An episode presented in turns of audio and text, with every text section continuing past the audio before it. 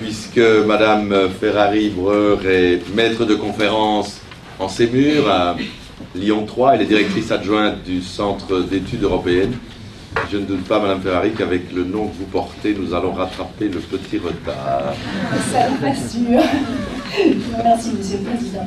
Donc tout d'abord, je, me permets de, remercier les organisateurs de m'avoir invité à participer à cette journée même si je m'interroge un peu sur la pertinence de leur choix, parce qu'en effet, je pense être vraisemblablement euh, la seule non spécialiste du droit du sport dans toute cette salle, mais en plus, je constate que parmi les intervenants, je suis la seule représentante féminine, donc je pense à ce titre cumuler les handicaps.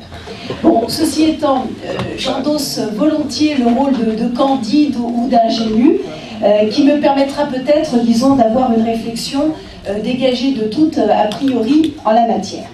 Alors la question à laquelle il m'a été euh, demandé de répondre est celle de savoir si nous devons nous diriger vers un droit de la concurrence spécifique, c'est-à-dire propre au domaine sportif. Alors je précise euh, immédiatement que mon analyse sera celle d'une communautariste. Alors je ne sais pas si c'est un handicap de plus, mais voilà comment on peut présenter les choses. Euh, en droit communautaire, euh, deux approches sont envisageables pour traiter de cette question.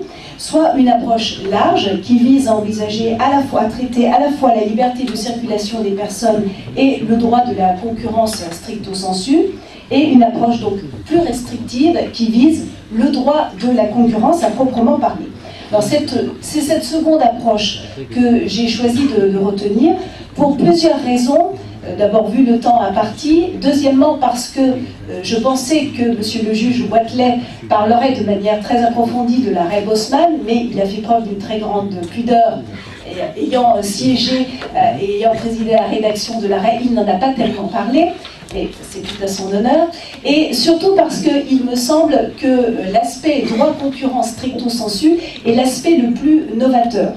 Euh, monsieur le juge Watley vous a effectivement expliqué que le premier euh, arrêt véritablement en posant l'autonomie en quelque sorte du droit de la concurrence date de 2006 et encore ce n'était pas rendu, euh, ce n'était pas un arrêt de grande chambre, et que l'arrêt de grande chambre est intervenu effectivement en 2008. Donc c'est pour cela que j'ai estimé qu'il était plus intéressant de se limiter à l'étude du droit de la concurrence communautaire, bien sûr, stricto sensu. Alors là encore, je continue dans ma limitation d'intervention. En effet, euh, il est indéniable que euh, monsieur professeur Carpenchief va traiter très brièvement de la question du financement public, qui pourtant fait partie du droit de la concurrence, donc évidemment je ne traiterai pas de ce, domaine. Euh, il y aurait d'autres éléments à envisager, en particulier parce que, par exemple, la Commission, euh, dans son livre blanc de 2007, y fait allusion.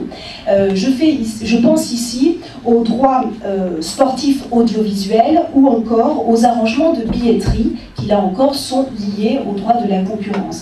Mais je vais me permettre d'aller à l'essentiel parce qu'il me semble que, en ce qui concerne les droits audiovisuels ou encore les questions de billetterie, même s'il y a effectivement des spécificités, cela relève, on va dire, de domaines liés plus généralement au spectacle. Donc je me limiterai encore une fois à étudier ce droit de la concurrence stricto sensu, ce droit communautaire et son rapport avec le sport.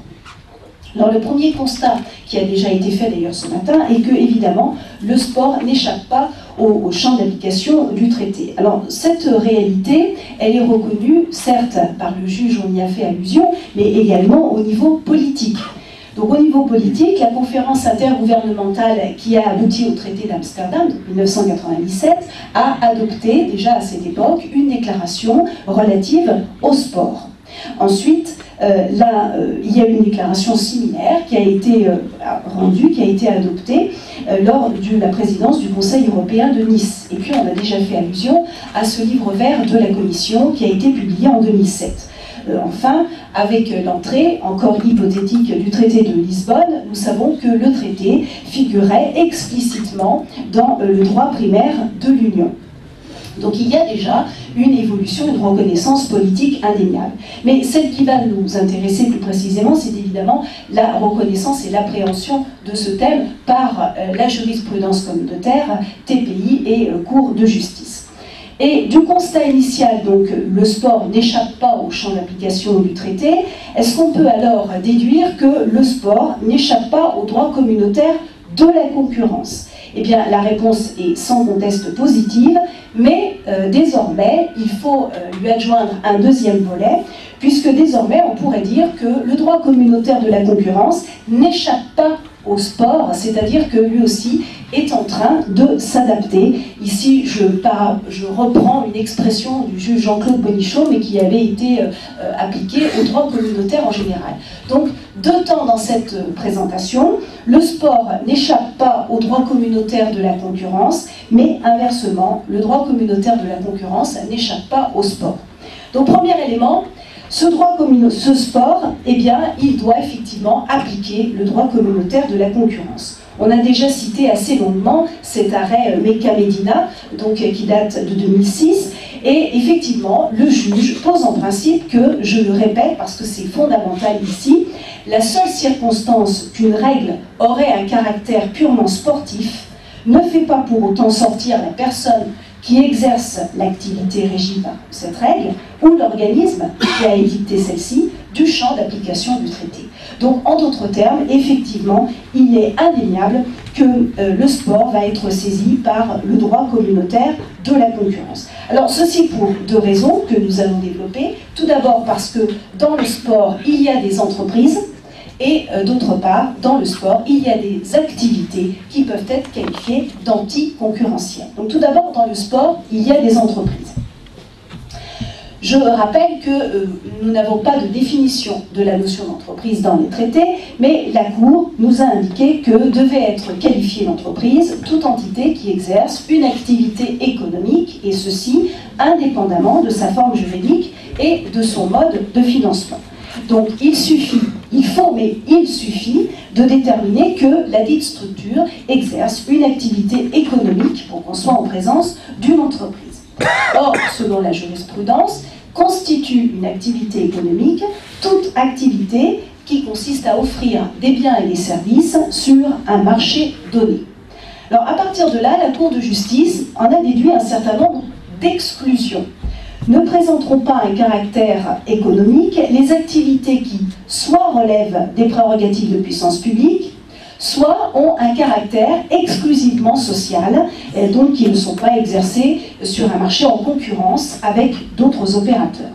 On peut alors légitimement se demander si un certain nombre d'associations à but non lucratif qui, qui plus est parfois détiennent ou partagent le pouvoir de réglementer un sport, ne rentrent pas dans ces catégories, et voilà quel est l'enjeu. S'ils rentraient dans ces catégories, si elles rentraient dans ces catégories, elles pourraient effectivement automatiquement être exclues de l'application des règles de la concurrence. Alors, je précise à titre préliminaire que c'est bien la situation de ces entités en elles-mêmes hein, qu'il faut envisager, peu importe que les, les participants à une manifestation sportive le fassent de manière professionnelle ou amateur. Ici, ça ne rentre pas en ligne de compte. Alors, en premier lieu, euh, quelques mots sur cette absence de but lucratif qui est la caractéristique, effectivement, d'un certain nombre de structures sportives. Eh bien, est-ce que ça suffit pour qu'on ne les qualifie pas d'entreprise Certainement non.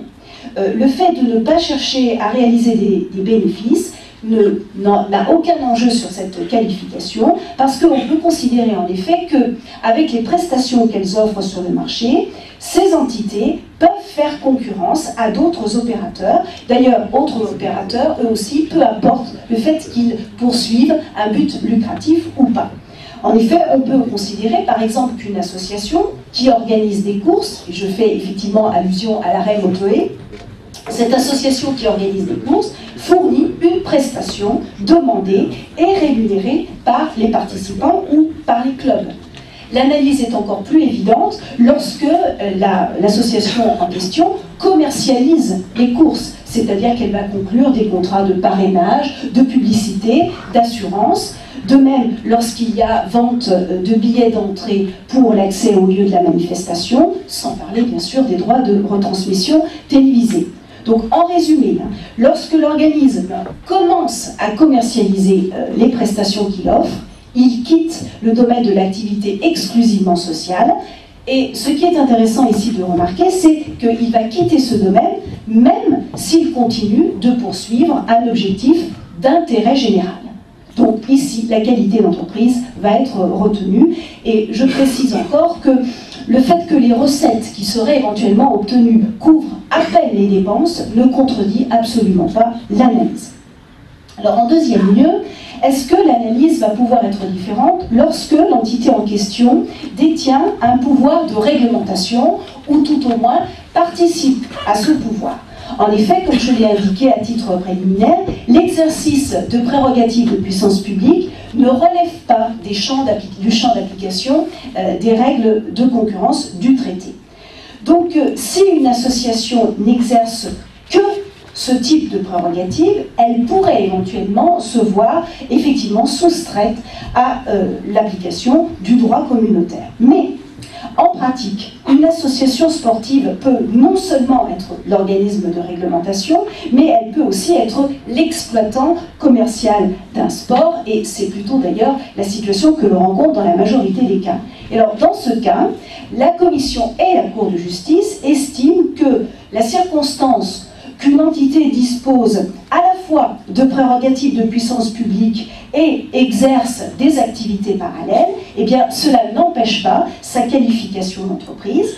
En effet, la qualification doit être appliquée séparément pour chaque activité exercée, et donc, en pratique, il faudra distinguer la participation de la personne morale au processus décisionnel et les activités économiques qui sont exercées par cette même personne, comme par exemple, pour reprendre toujours la même illustration, l'organisation et la commercialisation d'événements sportifs.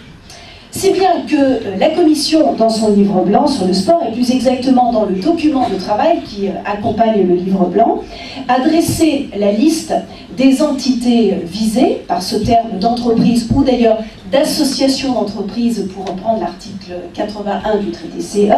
Et donc, pour la Commission, ne fait aucun doute que pourront être considérés comme étant des entreprises les sportifs individuels indépendants, mais aussi évidemment les équipes et les clubs de sport, ou encore les associations sportives nationales et les associations sportives internationales. Donc, dans le sport, il y a effectivement des entreprises. Mais deuxième élément, pour vous montrer l'application de tel quel du droit communautaire, dans le sport, des règles peuvent être qualifiées d'anticoncurrentielles. Alors ici, trois dispositions à envisager. L'article 81 sur les ententes, article 82 sur l'abus de position dominante et l'article 86 qui vise notamment les entreprises dotées de droits exclusifs ou spéciaux, parce que ces trois dispositions peuvent être pertinentes dans le domaine sportif. Simplement, avant, il faut préciser une chose qui est la condition commune d'application de ces trois dispositions. Évidemment, pour que ces règles s'appliquent, il faut que le commerce entre États membres soit affecté. Alors, ça donne l'impression qu'en réalité, il y a très peu de situations concernées, ce qui est évidemment une impression fausse. Alors, quelques précisions sur cette notion d'affectation de commerce entre les États membres. On considérera en effet que le commerce est affecté s'il est possible de prévoir, je cite, un degré de probabilité suffisant, euh, avec un degré de probabilité suffisant, pardonnez-moi, que le comportement en cause peut exercer une influence directe ou indirecte actuelle ou potentielle sur les courants d'échange entre États membres, et cela de manière à faire craindre que la réalisation du marché unique s'en trouve entravée. Donc il suffit que le comportement de l'entreprise soit de nature à affecter les échanges. Alors en revanche, évidemment, la Cour ne se satisfait pas des effets hypothétiques ou spéculatifs. Mais ceci étant, euh, au vu des analyses livrées par la Commission, par les juges communautaires, il y a incontestablement une internationalisation du sport pris en tant que secteur économique. Donc, il n'est absolument pas inconcevable que des entreprises étrangères puissent vouloir pénétrer des marchés nationaux pour y organiser, pour y commercialiser des courses par exemple.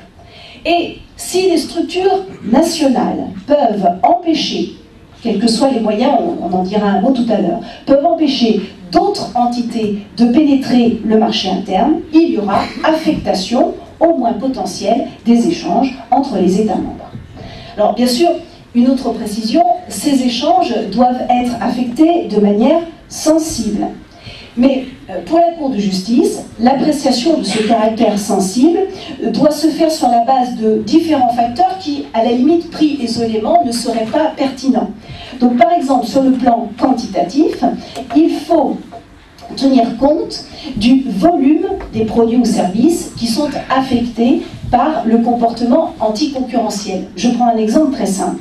Si euh, le nombre de courses internationales organisées dans un État membre est relativement faible, eh il peut suffire d'entraver l'organisation ou la commercialisation d'une seule course ou d'un petit nombre de courses pour que des effets sensibles se fassent sentir sur le marché euh, concerné, peut-être parce que par exemple on va empêcher le développement d'un marché national plus important. De même, il faut faire une appréciation qualitative, nous dit la Cour. C'est-à-dire qu'il faut examiner effectivement les prérogatives qui sont aux mains de l'association. Et si, par des prérogatives exercées dans un seul État membre, une association peut contribuer au cloisonnement du marché, eh bien là encore, elle nuira à la réalisation du marché unique. Et donc, voilà quel est l'enjeu, tombe sous le coup de l'application du droit communautaire. Alors, tombe sur le coup du droit communautaire, en effet, notamment de l'article 81, 82 et 86. 82 euh, concerne donc les ententes. Sont qualifiées de telles, donc les accords ou les pratiques concernées entre entreprises qui ont pour objet ou pour effet de restreindre la concurrence. Alors, il est clair que, présenté comme cela, en matière sportive, on peut considérer, d'ailleurs c'est ce que fait la Commission, que certaines règles organisationnelles entrent dans cette catégorie. Évidemment, dans un premier temps, les règles du jeu, bien sûr, celles qui concernent les critères de sélection pour les compétitions, les règles qui vont interdire la multipropriété de clubs en compétition, ou encore les règles qui concernent la composition des équipes nationales, l'interdiction du dopage, on en a déjà parlé, les règles également qui concernent les périodes de transfert, et eh bien autant de règles qui pourraient, et j'utilise à dessein cette formule, pourraient être analysées comme restrictives de concurrence, dans la mesure où, en pratique, elles ont pour effet de limiter le nombre de participants dans une compétition donnée, de les exclure. L'article 81. Article 82, lui, concerne l'abus de position dominante sur le marché commun ou sur une partie substantielle de celui-ci.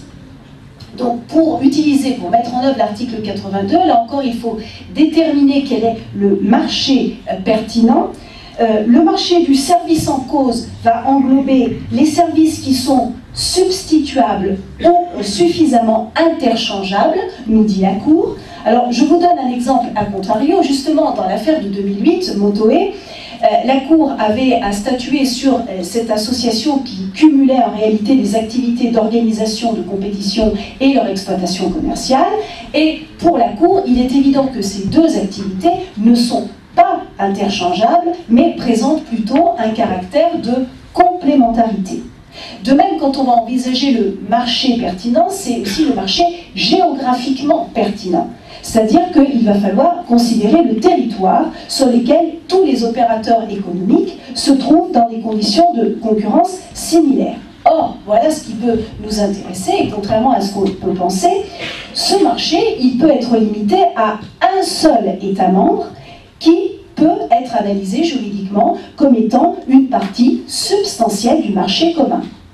Donc une situation qui au départ apparaissait comme étant purement nationale, eh est appréhendée par le droit communautaire. Surtout, il faut rappeler évidemment qu'il faut identifier l'existence, la présence d'une position dominante, c'est-à-dire qu'il faut pouvoir constater qu'une entreprise, justement du fait de sa situation, a la possibilité d'avoir des euh, comportements qui sont indépendants vis-à-vis -vis de ses concurrents, de ses clients et finalement des consommateurs. Or, Une position dominante, eh bien, elle peut être octroyée à une entreprise lorsque on lui accorde des droits spéciaux ou exclusifs, c'est-à-dire, et là on combine les deux dispositions, la situation qui est envisagée par l'article 86 du traité CE. Donc ici, une association qui s'est vue accorder par les autorités publiques le pouvoir de donner un avis conforme sur des demandes d'autorisation qui sont présentées en vue d'organiser des compétitions, eh bien, cette association, est incontestablement favorisée par rapport aux autres organisateurs possibles. Et euh, si elle est même la seule à posséder ce droit de codécision, on pourra dire juridiquement qu'elle a un droit exclusif. Donc cela veut dire que, euh, évidemment, ces associations sont concernées. Et là encore, hein, je me réfère à la position de la Commission. La Commission nous dit que, sans conteste, les associations sportives ont généralement, effectivement, des monopoles pratiques dans un sport donné et peuvent être qualifiées de dominantes sur le marché de l'organisation des événements sportifs. Alors une association, mais aussi euh, les membres même de l'association qui peuvent occuper cette, cette position. Or, nous avons vu, ou nous le rappelons, les ententes et les positions dominantes abusives sont interdites. Mais voilà quel est l'intérêt désormais. Les institutions communautaires admettent des justifications, précisément dans le but de tolérer des dérogations et donc de répondre à la spécificité du domaine sportif. Donc j'en viens à mon deuxième point. Le droit communautaire de la concurrence n'échappe pas au sport, c'est-à-dire qu'il est déjà adapté. On s'aperçoit en effet qu'il va être possible d'invoquer des motifs légitimes permettant de mettre en évidence la spécificité sportive et donc d'obtenir, par rapport, je dirais, au droit commun de la concurrence, une dérogation, mais il faut reconnaître une dérogation limitée au strict nécessaire. Donc tout d'abord, quelques exemples de dérogations fondées principalement sur l'identification d'un objectif sportif valable. Je précise, avant de rentrer dans ce, dans ce détail, que les dispositions que nous avons citées, articles 81, 82, 86, contiennent en elles-mêmes des moyens qui permettent d'éviter l'application des interdictions de principe qu'elles contiennent. Je prendrai deux exemples. Si on prend l'exemple en effet de l'article 81, il contient un paragraphe 3 qui prévoit l'inapplicabilité de l'interdiction en présence, je cite l'article, d'accords qui contribuent à améliorer la production ou la distribution de biens, voire à promouvoir le progrès économique ou technique, tout en octroyant aux consommateurs une part équitable des bénéfices qui en résultent. De même, l'article 86 comprend un paragraphe 2 qui vise à conférer des droits exclusifs ou spéciaux à des entreprises qui sont chargées d'un service d'intérêt économique général. Alors justement, l'intérêt de cette disposition, c'est que cela permet de faire échec aux règles de la concurrence. Et on pourrait d'ailleurs à ce propos s'interroger sur la situation des entités qui sont chargées de l'organisation d'événements sportifs. Alors si je le fais, c'est parce que l'avocat général Cocotte, dans l'affaire Motoé, s'est penché sur cette, question euh, et euh, elle a euh, évacué en réalité la problématique parce qu'en l'espèce, faisait défaut à des critères d'application qui étaient l'acte d'investiture publique. Mais ce qui est intéressant, c'est alors elle a été suivie par la Cour, mais ce qui est intéressant, c'est que quand même l'avocat général a précisé que l'on pouvait avoir affaire, selon elle, à un service d'intérêt économique général, et je la cite, comme l'importance du sport sur le plan social pourrait nous faire ainsi, pourrait nous inciter, pardon, à le croire. Alors, ceci étant, ces paragraphes, en réalité, paragraphes 81.3 et 86.2, ces paragraphes doivent euh, jouer un rôle secondaire. En effet, la Commission nous explique qu'en réalité, ce qu'il faudra d'abord appliquer, c'est une méthode d'analyse générale qui, effectivement, a été développée, et ça vous a été euh, très brillamment expliqué, dans une jurisprudence qui n'a rien à voir avec le sport, qui est la jurisprudence Wouters. Donc la Commission nous dit, certes, il y a des exemptions possibles qui sont prévues dans un certain nombre de dispositions, mais en réalité, ce que nous devons faire d'abord, c'est l'application de la méthode générale que euh, moi, juge communautaire, j'ai posée. Alors, ce qui nous montre immédiatement d'ailleurs que, euh, loin de le nier, la spécificité du, du sport est reconnue par les instances communautaires. Je vous en livre quand même les caractéristiques, bien que vous les connaissiez mieux que moi. D'abord, une interdépendance entre les adversaires concurrents. Le fait que pour que des manifestations sportives présentent un intérêt pour le spectateur, il faut qu'elles laissent planer un doute quant aux résultats. Donc cela veut dire que les compétitions doivent comporter un certain degré d'égalité. Troisième spécificité, on est en présence souvent d'une quand on regarde l'organisation euh, des, sports, d'une structure pyramidale, monopolistique qui plus. Et d'ailleurs, la Cour et le tribunal ont reconnu l'importance de euh, la libre organisation, euh, des, euh, la libre organisation interne des associations. Enfin, il est indéniable que le sport remplit des fonctions éducatives, sociales, culturelles en matière de santé publique. Et donc, quelle est la traduction de cette reconnaissance de la spécificité? Alors, ce qui est sûr, c'est qu'il n'y a pas d'inapplicabilité générale du droit communautaire de la concurrence. Il n'y a même pas d'essai euh, d'exemption catégorielle. Ici, la Cour et bien sûr la Commission s'y refusent.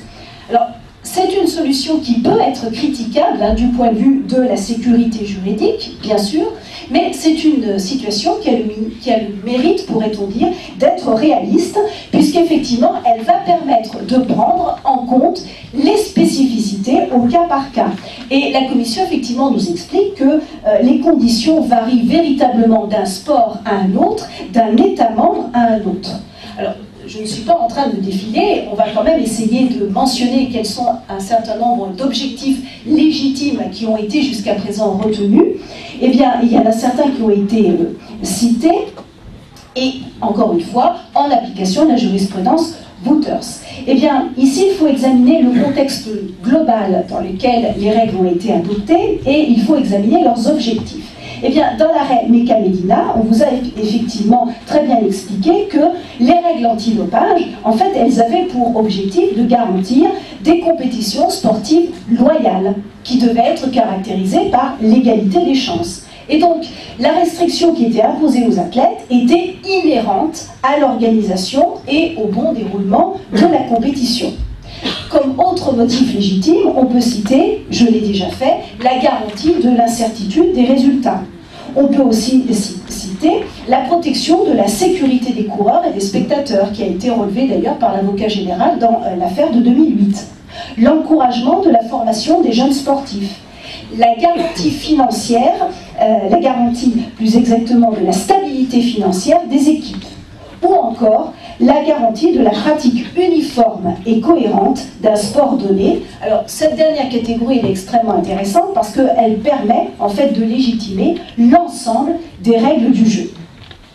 En revanche, voilà ce qui pourrait ne pas être retenu, c'est-à-dire ne pas tomber sous le coup d'un objectif légitime, le fait de euh, protéger des associations sportives contre la concurrence, sans qu'il y ait de contrepartie, les clauses de nationalité pour les équipes ou les clubs de sport, ou encore les clauses qui régissent le transfert d'athlètes dans le cadre de contrats arrivés à échéance. Donc toutefois, euh, si ces motifs se révèlent pertinents, il y a un dernier temps de l'analyse. En effet, les dérogations qui sont éventuellement euh, accordées doivent être limitées au strict nécessaire. Alors si on reprend effectivement la jurisprudence Wouters, ici, deux éléments à imaginer, à vérifier. Il faut en premier lieu que les restrictions soient inhérentes à la poursuite de l'objectif de la règle sportive.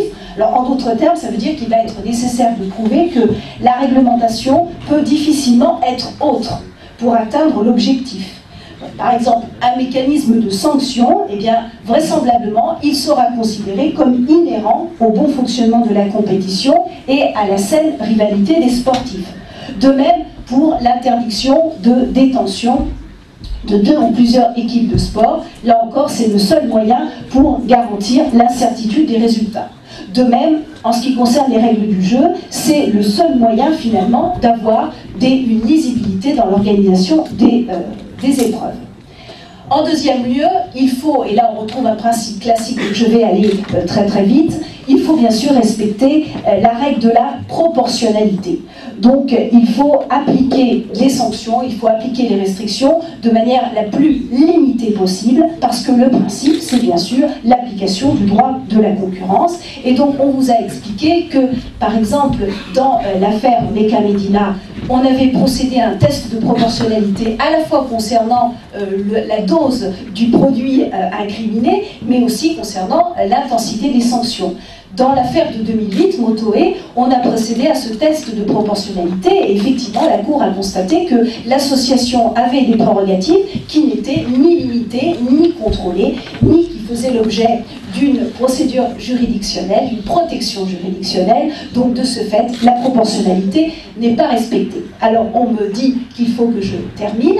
Je vais donc arriver à ma conclusion. Faut-il aller plus loin que la situation existante Eh bien, euh, nous ne le pensons pas, parce que, comme l'expliquent un certain nombre de collègues plus spécialistes que moi et qui sont d'ailleurs présents dans cette salle, je pense qu'il ne faut pas confondre effectivement spécificité et exception. On reprend ici les définitions du Littré et du Robert. La spécificité, maintenant, l'objet dans le commun. La spécificité, pardon, elle est indéniablement déjà prise en compte. Elle est euh, consacrée par le traité de Lisbonne. Alors, concernant d'ailleurs le traité de Lisbonne, c'est une opinion personnelle et on pourra d'ailleurs en, discuter.